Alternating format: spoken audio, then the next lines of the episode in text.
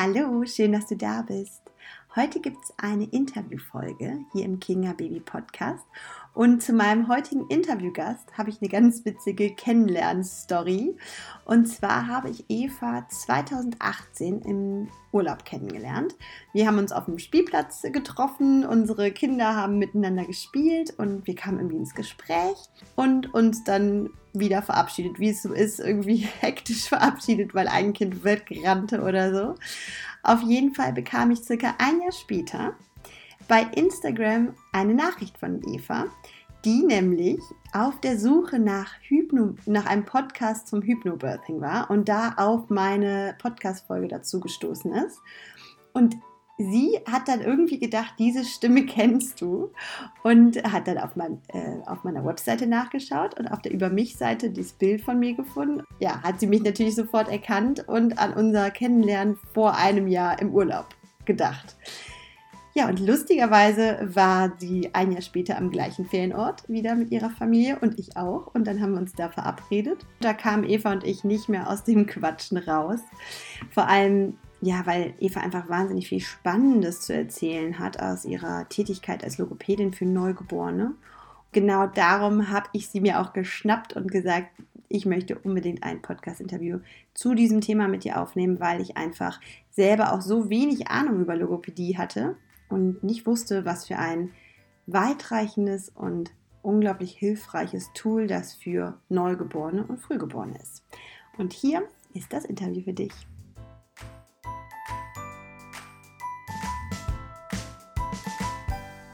Hallo liebe Eva, schön, dass du mich hier in meinem Podcast besuchst. Ja, vielen Dank. Ich freue mich auch. Weil wir vor allem ein sehr, sehr spannendes Thema haben, nämlich deine Arbeit als Logopädin mit Neugeborenen.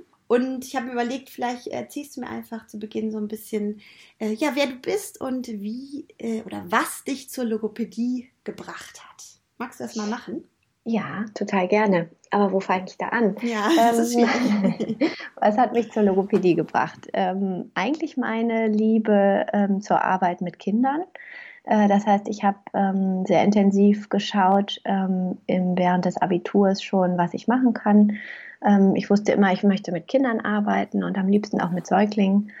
Und ja, dann habe ich so die Logopädie für mich entdeckt und habe dann in den Niederlanden in Nimwegen studiert und habe da dann so ein bisschen mein, ähm, meine Nische oder mein Spezialgebiet ähm, Logopädie mit Frühgeborenen entdeckt und habe mich da in der Bachelor- und Masterarbeit ein bisschen reingestürzt und fand das wahnsinnig interessant, habe viele Praktika gemacht und ja, bin äh, damit und anderen Dingen in der Logopädie eben tätig gewesen.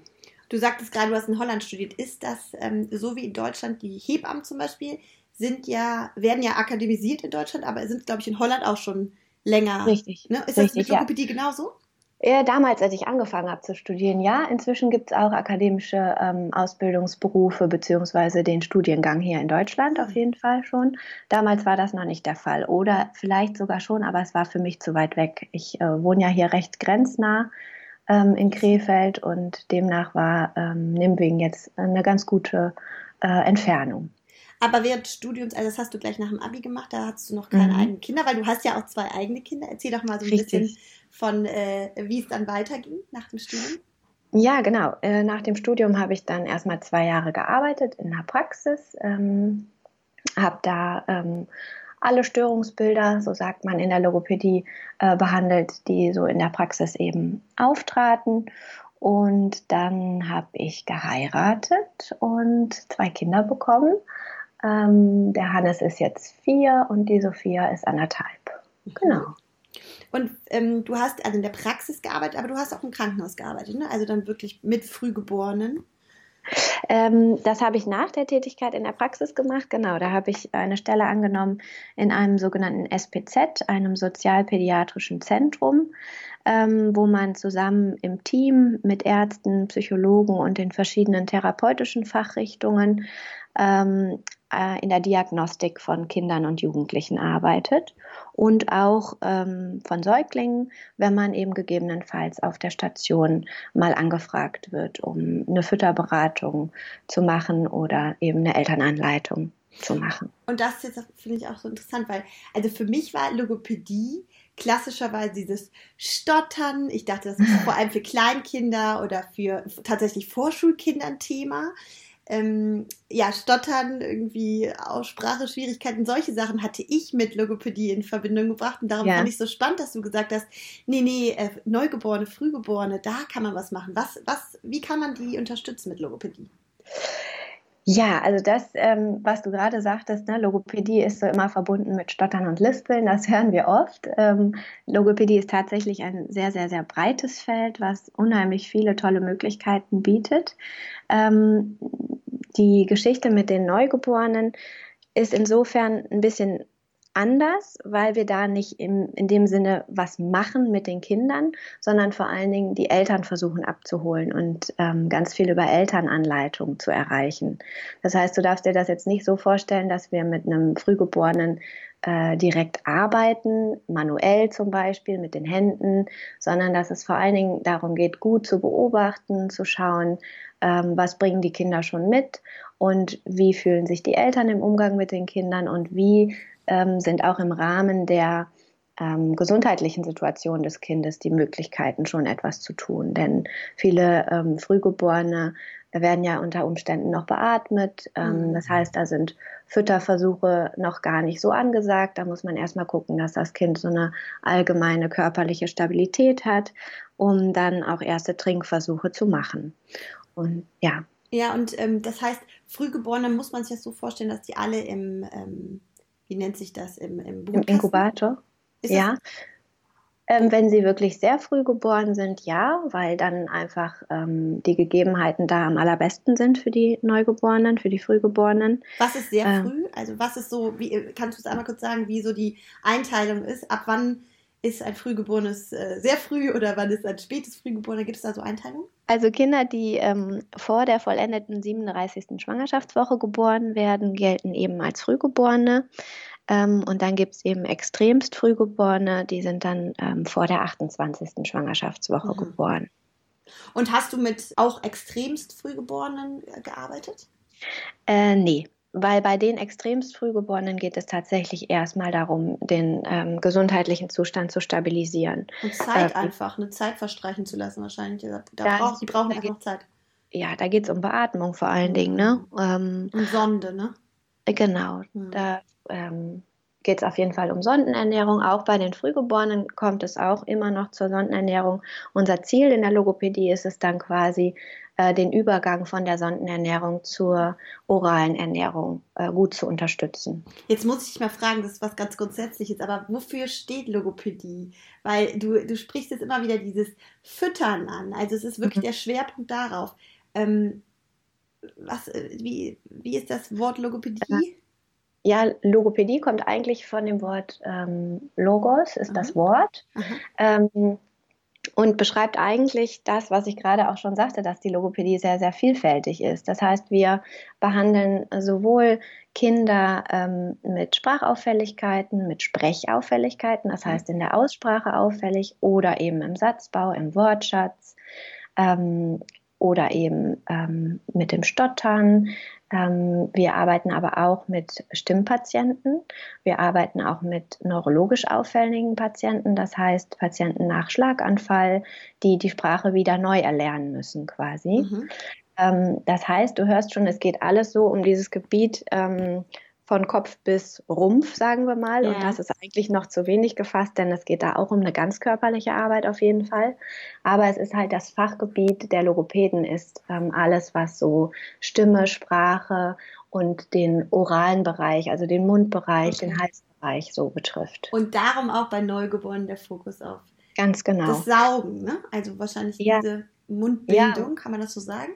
Ja, genau. Also die Logopäden kennen sich eben einfach auch aus mit, ähm, mit dem Thema Schlucken und den anatomischen äh, Dingen, die da passieren und die natürlich nochmal ganz anders sind bei Kindern als bei Erwachsenen. Deswegen macht es auch sehr viel Sinn, sich da gesondert zu spezialisieren. Mhm. Ähm, genau, und da geht es dann auch darum, eben vor allen Dingen die Nahrungsaufnahme zu begleiten. Und das ist halt eben unterschiedlich, je nachdem, welches Alter man hat geht es natürlich erstmal daran, ähm, das Trinken an der Brust oder an der Flasche zu unterstützen, dann die Beikosteinführung zu unterstützen und dann eben hin zur Familienkost zu kommen.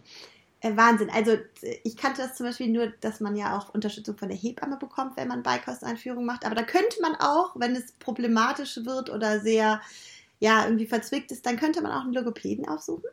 Tatsächlich, auf jeden Fall, ja. Also wenn man jetzt darüber hinaus eben ne, mit so den ersten Anlaufstellen das Gefühl hat, da scheint noch mehr zu sein, mein Kind wirkt einfach sehr, sehr viel, es verschluckt sich sehr viel.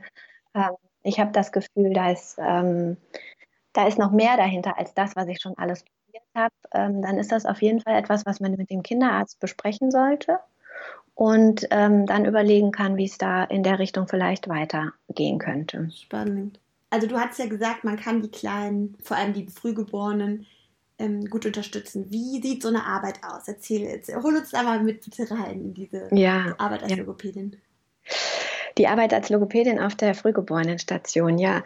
Ähm, da geht es dann vor allen Dingen darum, ähm, dass man erstmal schaut, wie stabil ist das Kind, ähm, können wir vielleicht schon von der Sondenernährung wegkommen. Das heißt, die meisten Frühgeborenen haben einfach eine Nasensonde, worüber ähm, sie die ähm, die Nährstoffe eben bekommen, ihre Nahrung erhalten. Aber man möchte natürlich auch diese frühen oralen Erfahrungen, diese Munderfahrungen mhm. herstellen. Und ähm, dafür ist es ganz, ganz wichtig, dass ähm, man einfach diese Erfahrungen machen lässt, zusammen mit den Eltern natürlich. Ähm, das heißt, ähm, wenn die Kinder stabil genug sind, nicht mehr dauerhaft beatmet werden müssen, auch kurzzeitig sehr ähm, ja, eine aktive Körperspannung halten können, dann kann man eben anfangen mit ersten Trinkversuchen. Und äh, da geht es dann darum, sehr genau zu beobachten, wie ähm, gelingt es dem Kind ähm, zu koordinieren. Mhm. Denn tatsächlich ist Saugen oder Schlucken äh, eine Koordinationsleistung zwischen Saugen, mhm. Schlucken und Atmen ähm, was bei Reifgeborenen ähm, parallel passiert, beziehungsweise gut abgestimmt ist. Bei Frühgeborenen einfach aufgrund der äh, noch nicht vorhandenen Reifung, mhm. ähm, aber oft ähm, weniger gut koordiniert sein kann. Mhm. Das heißt, äh, Frühgeborene brauchen deutlich mehr Pausen beim Trinken, ah. um wieder atmen zu können. Ja? Ähm, der Milch, Milchfluss darf zum Beispiel nicht zu sehr ah. ähm, aus dem Sauger immer laufen, ähm, damit sie auch gut regulieren können zwischendurch eben zu atmen und nicht immer überfordert zu sein ja, mit der klar. Milchmenge, die eben in den Mund kommt. Also dann guckt ihr einfach, was für ein Sauger, da, oder da gibt es wahrscheinlich auch nochmal extra Sauger für Frühgeborene, kann ich mir vorstellen. Genau. Ja. Genau, es gibt auf jeden Fall spezielle Sauger, die sich da eher anbieten. Ähm, darauf, dabei ist halt eben darauf zu achten, dass der Milchfluss ähm, nicht kontinuierlich läuft. Ähm, dann gibt es Positionsanpassungen, ähm, dass man das Kind zum Beispiel seitlich ähm, positioniert, sodass die Milchmenge erstmal in die Wangentasche ah. laufen kann, anstatt direkt hinten in den Rachen hinein. Ah. So hat das Kind die Möglichkeit, diese Milchmenge besser zu kontrollieren. Dann werden die Eltern darin geschult, Stresssignale beim Kind äh, zu erkennen. Das oh, heißt, das ist spannend, erzähl. Ja, äh, zum Beispiel, wenn äh, die Nasenflügel sich weiten, wenn die Augenbrauen hochgezogen werden, wenn der Kopf sich überstreckt. Das sind alles so Signale, ganz, ganz feine, kleine, ja. die aber ganz klar sagen, okay, ich bin jetzt hier gerade überfordert, ich brauche eine Pause. Ja. Und so können die Eltern dann eben auch äh, reagieren, indem sie die Flasche absenken, den Milchfluss regulieren, ähm, dem Kind halt einfach in seiner noch nicht vorhandenen Koordinationsfähigkeit helfen und es unterstützen, damit die Füttererfahrung eine gute wird Toll. und als ähm, positiv abgespeichert ist und nicht als, oh Gott, ich ertrinke hier im wahrsten Sinne des Wortes. Ne? Oh, wie wunderbar, dass die Eltern da nicht alleine gelassen werden, dass sie es dann wirklich da, da so eine Fachkraft, so eine, so eine Erfahrung äh, von dir lernen dürfen. Aber sag mal, ist das, ist das in allen Krankenhäusern so oder ja. ist das eher, ja?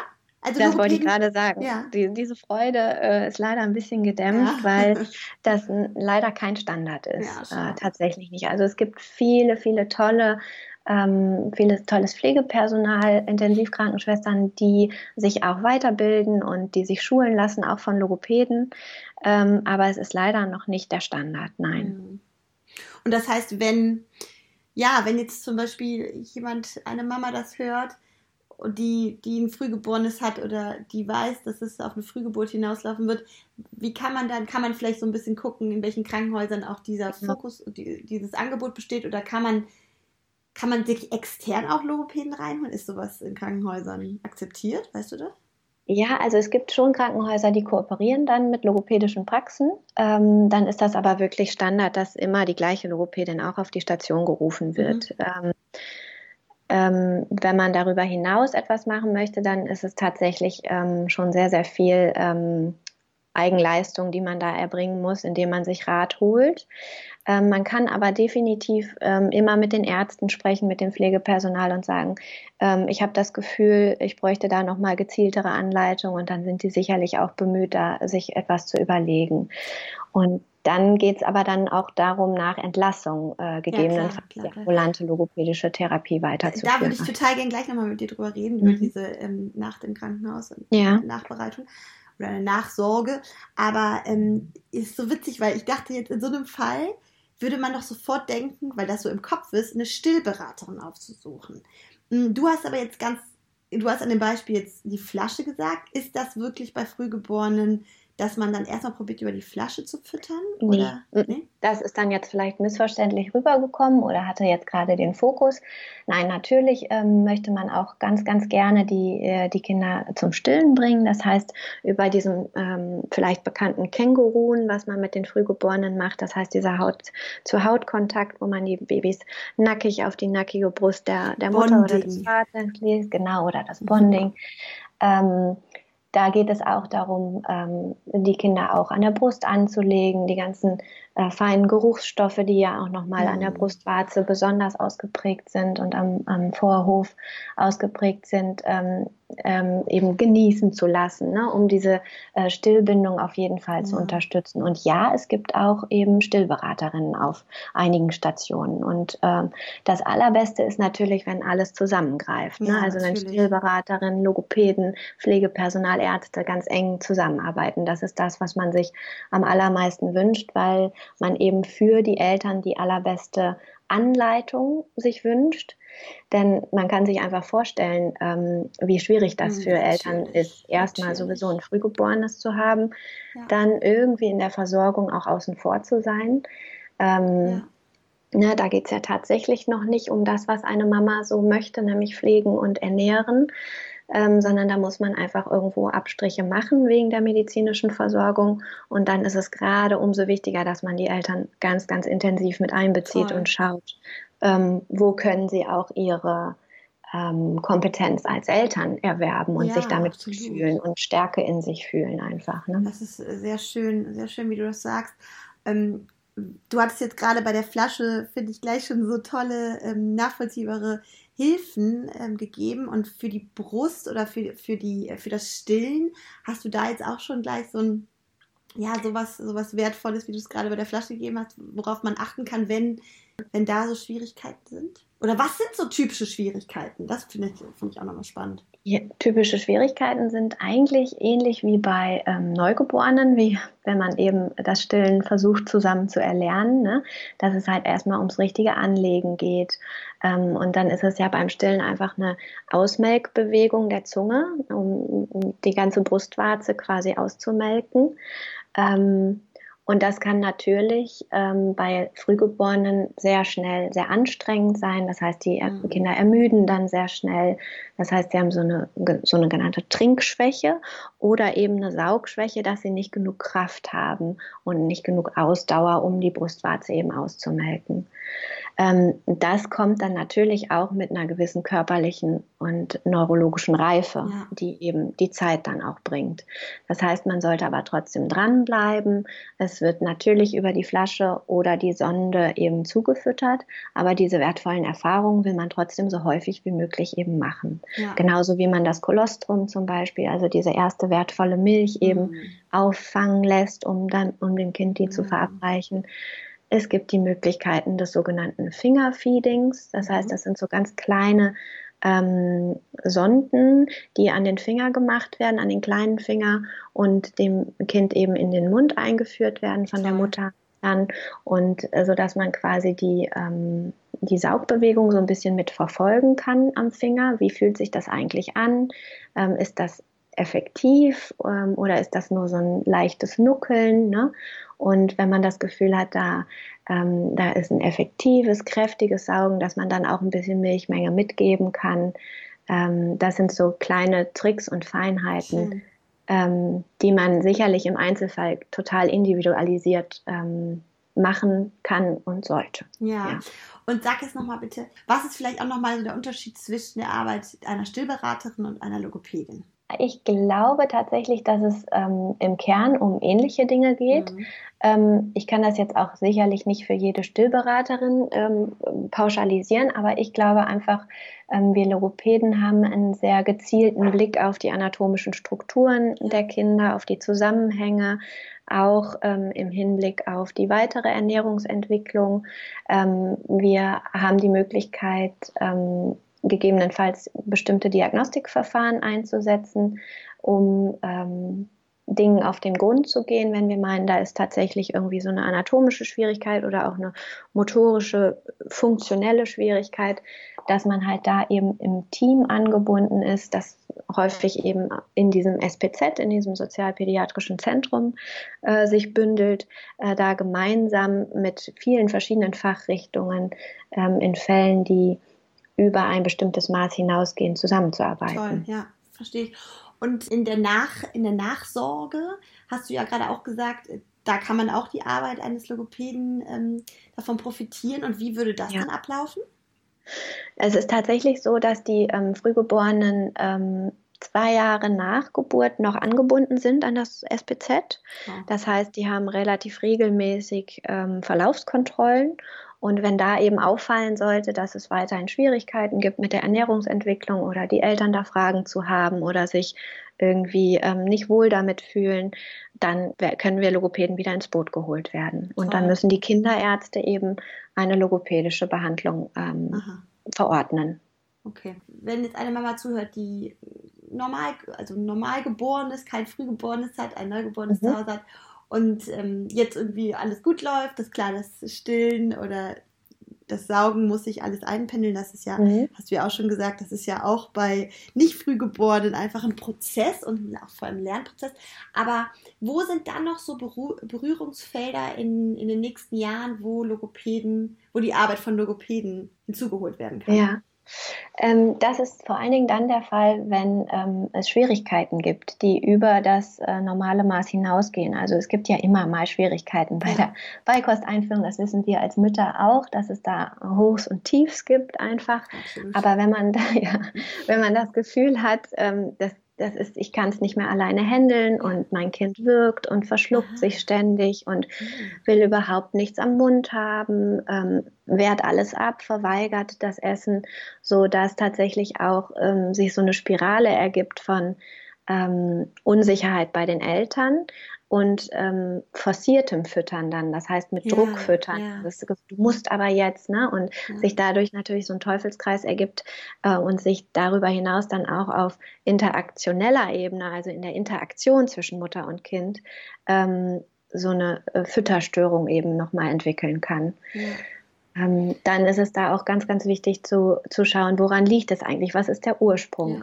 Ja. Ist es entstanden vielleicht aus einer frühgeburtlichen Erfahrung? Das heißt, Frühgeborene, die sehr, sehr viel, ähm, ich sage mal in Anführungsstrichen, negative Erfahrungen im Mundbereich gemacht mhm. haben, weil einfach sehr viele Interventionen stattfinden mussten. Ähm, sind die deswegen sehr empfindlich im Mundbereich? Können die deswegen Berührungen nicht tolerieren? Haben also du meinst wahrscheinlich Sonde, oder? Sonde, ja, Genau, ähm, und die wird ja auch gelegt und wieder gezogen ja, und so. Ne? Oder eben, wenn das Trinken schon schwierig war ne? und sie mit dieser ganzen Milchmenge eben nicht gut mhm. klarkam und das Gefühl hatten, ständig das Gefühl hatten, dass sie das überfordert. Ne? Ja. Das ist natürlich auch irgendwie was, was sich schon festsetzen kann. Und dann kann es eben dazu kommen, dass ähm, Temperaturen äh, unterschiedlich empfunden werden, dass die Konsistenzen nicht gut akzeptiert werden, dass überhaupt Berührungen am Mundbereich nicht gut akzeptiert werden, dass der Transport von Nahrung nicht gut gelingt, mhm. von, der, von, von dem äh, Mundvordergrund, sage ich jetzt mal, oder vom vorderen Teil des Mundes bis nach hinten. Da gibt es eben verschiedenste Möglichkeiten, wo dann die Nahrungsaufnahme auch nochmal schwierig ja, sein kann. Interessant, dass du das sagst. Ein Freund meiner Tochter kann auch zum Beispiel, der ist auch ein Frühgeborener gewesen, der hat zum Beispiel auch ganz großes Problem mit besonderen Texturen im Mund. Also der kann ja. überhaupt kein, der mag kein Obst. Also nur mhm. püriertes. Mhm. Und ähm, ist das, das hört sich jetzt genauso an wie eins dieser Felder, die du ansprichst. Ne? Also, dass so eine bestimmte Erfahrung dann irgendwie damit zusammengeknüpft ist. Ja, zum Beispiel. Aber also so eine Überempfindlichkeit kann auch andere Gründe haben, also muss keine frühgeburtlichen Aha. Grund haben. Ähm, aber so eine Überempfindlichkeit kommt tatsächlich häufig vor. Ähm, das ist in einem gewissen Maße okay und wenn man es anders umgehen kann, indem man es zerdrückt oder püriert, denke ich auch okay. Mhm. Ähm, wichtig ist einfach, dass die Kaubewegung an sich mhm, ähm, mhm. trainiert wird. Ne? Denn Kauen kann einfach nur gelernt werden durch, indem man es tut, indem man mhm. kaut. Und dann unterscheidet man eben auch zwischen einem mampfenden, einer mampfenden Bewegung, wo der Mund halt einfach nur auf und zu geht, oder eben einer effektiven rotierenden Kaubewegung, ne, wo, wo, dann eben einfach auch die Nahrung im Mund ähm, so gut bewegt wird, dass mhm. sie auch gut mit Speichel eingeschleimt wird ne? und dann eben auch der Verdauungsprozess und der weitere Transport dann eben in, den, in die Speiseröhre ähm, dann auch funktioniert. Ja, das, das, hängt alles irgendwo miteinander zusammen und es ist alles eine Vorbereitung dessen. Mhm. Das ist ja so ein typisches Thema, was dann beim, äh, bei der Beikosteinführung ähm, beginnt. Wie würde das dann ablaufen, wenn man als Mutter merkt, ich komme damit nicht weiter zurecht, das ist irgendwie alles ähm, sehr stressbelastet, wie du schon sagst, mein Baby wirkt oder ähm, ja, wirkt einfach und möchte nicht, weigert sich zu essen und das ist einfach, äh, ich möchte mehr Hilfe. Wie findet man denn dann ähm, diese Hilfe von Logopäden? Also entweder man geht ins Netz und sucht ganz gezielt nach ähm, Logopäden, die Fütterstörungen ähm, behandeln, oder man, und das ist meistens der erste Weg, man spricht mit dem Kinderarzt. Ja. Äh, der Kinderarzt hat ja dann auch ähm, Empfehlungen, ähm, mit denen er vielleicht schon mal zusammengearbeitet hat. Und äh, darüber geht dann eigentlich alles weitere vonstatten, dass der Kinderarzt dann eine Verordnung ausstellt zu einer Logopädin vielleicht und äh, dann eben in Zusammenarbeit eben in diesem Netzwerk dann eben entschieden wird, ist das was, was wir so ganz gut in den Griff kriegen oder ist das was, was noch ähm, eine Diagnostik braucht, in einem SPZ zum Beispiel, wo dann ähm, auch bildgebende Verfahren gemacht werden können oder eben ähm, eine sogenannte fieberendoskopische Untersuchung ah. gemacht wird. Das heißt, man kann quasi den Schluckakt verfolgen. Wahnsinn. Man kann schauen, ähm, wo hakt es, wo ist das Problem mit, der weiteren, mit dem weiteren Nahrungstransport. Ne? Wenn man ausgeschlossen hat, ja. dass es jetzt ein rein funktionell motorisches Problem ist, sondern das Gefühl hat, da könnte vielleicht auch anatomisch irgendwie was sein, dann ähm, ist das auch ganz, ganz wichtig, dass man das ähm, ausschließt, ne? Mhm. dass man da der Sache auf den Grund geht. Ja, spannend. Ja. Du bist aber nicht nur als Logopädin tätig, das stimmt doch, oder? Ja, genau, das stimmt auch, ja. Ähm, ich bin tatsächlich jetzt durch ähm, die Geburt meiner Kinder dazu gekommen, ähm, Geburtsvorbereitungskurse zu geben nach der Hypnobirthing-Methode ähm, weil das erstens aus einer eigenen Betroffenheit entstanden ist und zweitens aus diesem ja, Gefühl, das sich einfach jetzt fortsetzt, ähm, Eltern in ihren Kompetenzen stärken zu wollen. Und das ist halt eben auch dann nötig, wenn die Kinder noch gar nicht auf der Welt sind. Und ähm, wie wichtig das ist, habe ich eben selber erfahren. Und deswegen finde ich das ganz wichtig, das eben auch weiterzugeben. Toll. Ja. Oh, schön. Und du bist in Krefeld tätig, ne? Also einmal als Logopädin am FPZ, so nennt sich das? Genau. Mhm. Wofür steht nochmal FPZ? Sozialpädiatrisches Zentrum. Und da bist du in Krefeld auch noch mit einer Hypnobirthing, wie nennt sich das, mit einer mit einer Praxis? Ein Geburtsvorbereitungskurs. Also da hast du wirklich Praxisräume. Äh, genau, ich miete ähm, ähm, Räume an, um diesen Geburtsvorbereitungskurs äh, zu machen, weil ich das einfach so, so spannend finde. Ich selber erfahren habe, dass es ganz viel bringt Toll. und dass es ganz wichtig ist, aufgeklärt und informiert in die Geburt zu gehen. Und ähm, ja, habe große Freude daran, ähm, viele andere oder möglichst viele Frauen, die sich für diesen Weg interessieren, eben auch daran teilhaben zu lassen. Also toll, für alle Krefelder Mamis bzw. Schwangere ist das auf jeden Fall auch ein ganz, ganz wunderschönes Angebot. Und ich finde es auch so schön, wie du das sagst, nämlich diese, einfach diese Kompetenz stärken, ne? dass Eltern sich nicht so hilflos fühlen. Ja, und das einfach ja. in jedem Bereich bei Geburt, äh, mit, bei einfach wirklich schwierigen, einem schwierigen Start und genau mhm. da bin ich ja auch mit meinem Angebot, mit der Schlafbereitung. Das ist ja auch so mein Ansatz, dieses Präventive, ja, bevor absolut. sich schwierige Sachen etablieren. Und ich finde es aber toll, dass da so eine Bewegung ist, ähm, sich äh, Eltern zu stärken. Eltern zu ja. stärken in jedem Bereich. Ja. der genau. Entwicklung. Weil Elternsein ist anstrengend genug. Oft. Genau, genau. Ja. Und da, da kann man eben so viele Dinge eben mit ähm, vermeiden, ne? um ja, ja. nicht irgendwas später auszubügeln, sondern ähm, vorher auch einfach ja, Eltern in, in, ihrer Kompetenz zu stärken, die Intuition wieder ja. hervorzuholen, die ja auch oftmals sehr, sehr überlagert ist Absolut. Ähm, von vielen Informationen, die man so hat. Ne? Das einmal und vor allem in so einer Extremsituation mit Frühgeborenen, ja. Wahnsinn, genau. Wahnsinn, ja. Wahnsinn. Vielen Dank, liebe Eva, das war ein sehr inspirierendes Interview. Vielen Dank. Ja, ich danke dir, dass du äh, dem Ganzen Aufmerksamkeit geschenkt hast, äh, weil ich glaube, dass das ganz, ganz wichtig ja, ist. Ich freue mich. Vielen Dank. Vielen Dank dir auch. Tschüss. Tschüss.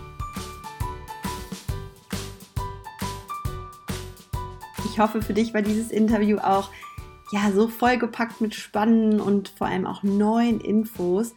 Wahrscheinlich lernt man ja solche Berufsbilder nur dann richtig kennen, wenn man ja selbst mit dieser Arbeit in Berührung kommt. Aber ich finde auch, es ist einfach ein gutes Gefühl zu wissen, dass es diese Zentren gibt, in denen sich all diese Fachleute mit ihrem wahnsinnigen Wissen einfach bestens um unsere Kleinsten kümmern können. Und vor allem, wie gut zu wissen, dass die Elternarbeit, also das Eltern stärken so sehr da im Fokus steht. Weil ich finde, genau in solchen Extremsituationen wie einem Frühchen fühlt man sich als Eltern ja einfach vollkommen hilflos und braucht einfach diese Unterstützung und den Glauben daran, dass man, dass man diese Situation, diese Herausforderung meistern kann. Und da ist es einfach so wertvoll, wenn man weiß, dass es solche Zentren gibt und dass es da einfach kompetente Hilfe gebündelt an einem Ort gibt. Und auch wenn ich hoffe, dass du diese Hilfe für Frühgeborene nicht in Anspruch nehmen musst, ähm, falls du doch jemanden kennst, der ein Frühchen bekommt oder ja, einfach jemanden gerade um dich herum hast, der in dieser Extremsituation ist, dann kann einfach so ein Wissen enorm helfen. Und daher schick doch diese Podcast-Folge weiter, wenn du jemanden in deinem Umfeld hast, der gerade diese schwere Zeit durchmacht und ähm, gib gib Mut weiter, gib das gute Gefühl, dass man da nicht alleine ist. Und wir hören uns wieder in zwei Wochen, wenn du magst, dann wieder mit einer Babyschlaffolge. Alles Liebe!